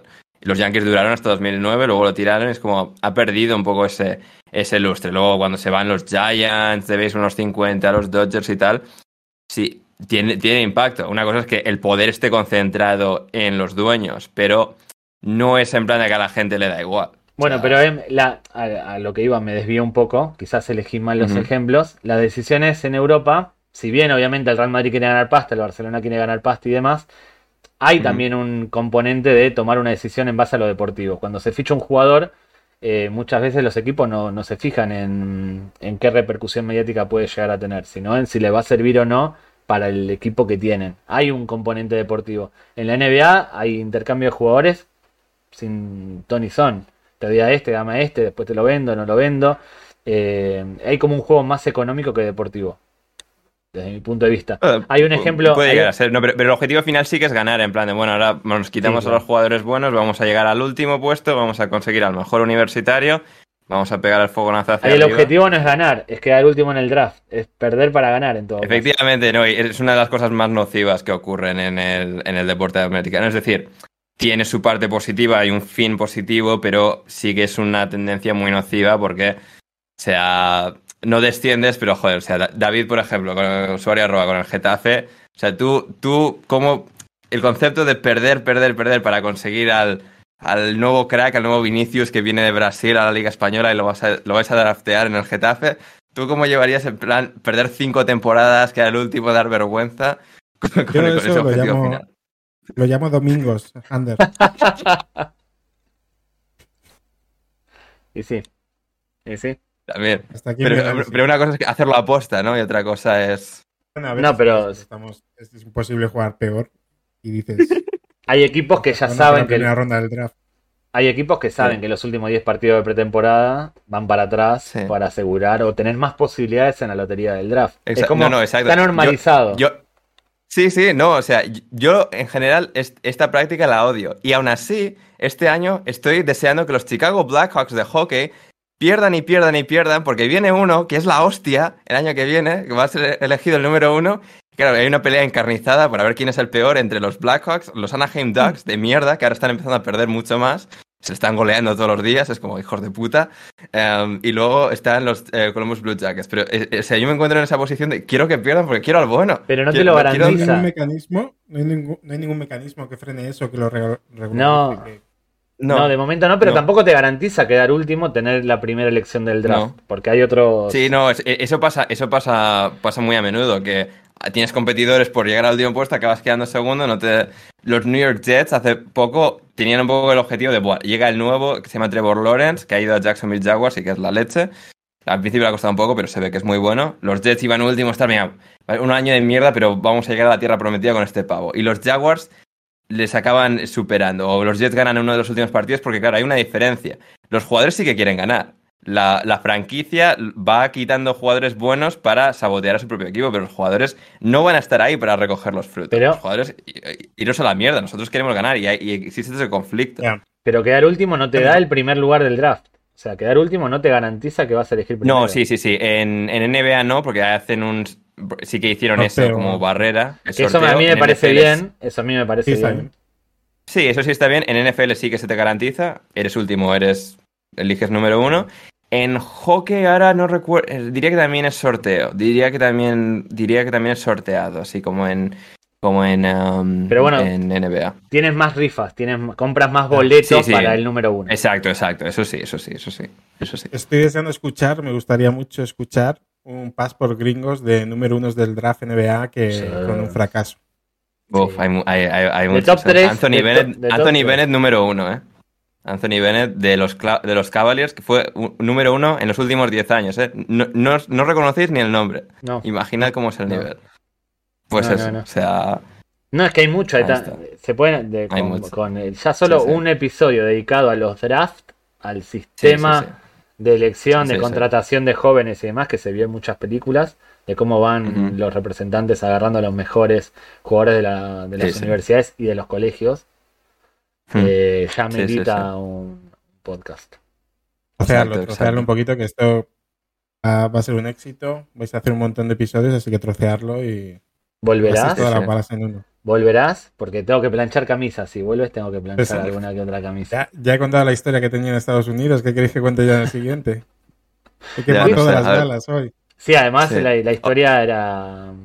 Hombre, y en Nueva York no hemos contado una cosa, que el All-Star de la NBA que se juega en Nueva York eh, hace unos años es el más emblemático de la historia del baloncesto español. Por el Mm. saque de Mark y Pau Gasol en cancha de los Nets eh, por el partido de, de All-Star. Bien. No, no, evidentemente fueron los primeros hermanos y Sí, Y primeros quedado, españoles, etcétera. Sí, sí.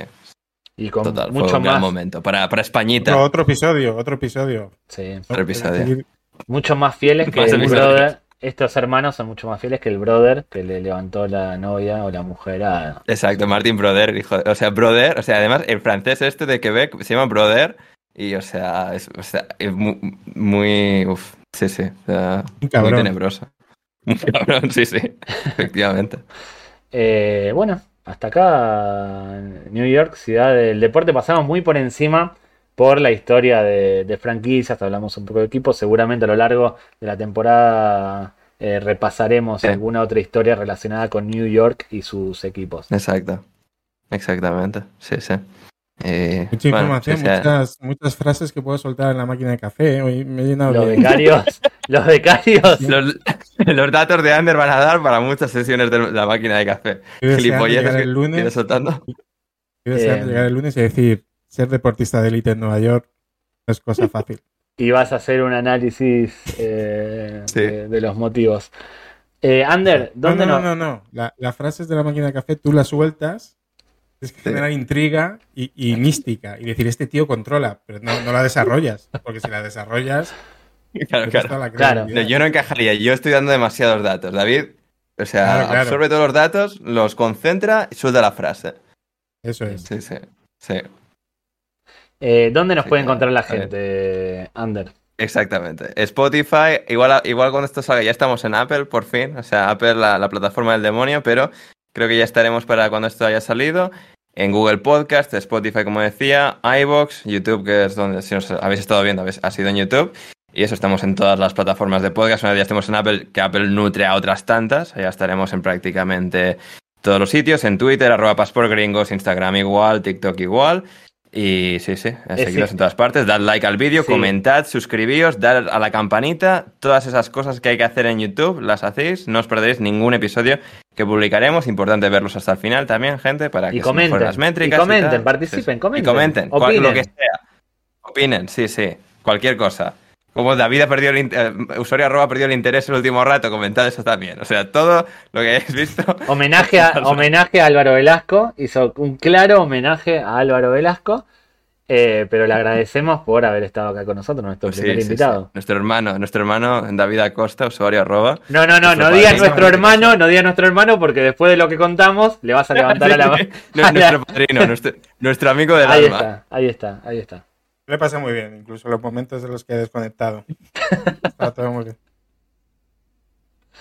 Eh, nos, nos, alegramos mucho, nos alegramos mucho. Yo sobre todo que estaba dando mucha turra con muchos datos que no le importaban a nadie. Así que sí, sí, sí, ha sido un buen rato. y divertido rato con, los pibardos en Paz por Gringos. Hasta acá entonces. Acá, sí, sí. Eh, gracias, gracias David. Sí, sí, gracias. Eh, gracias a los espectadores. Dead like y eso, nos vemos la semana que viene. En principio ya todos los miércoles, así que estad ahí atentos y no os perdáis ningún episodio de Paz por Gringos. Yo soy Ander Iturralde y hasta la próxima de Paz por Gringos. Pasadlo bien.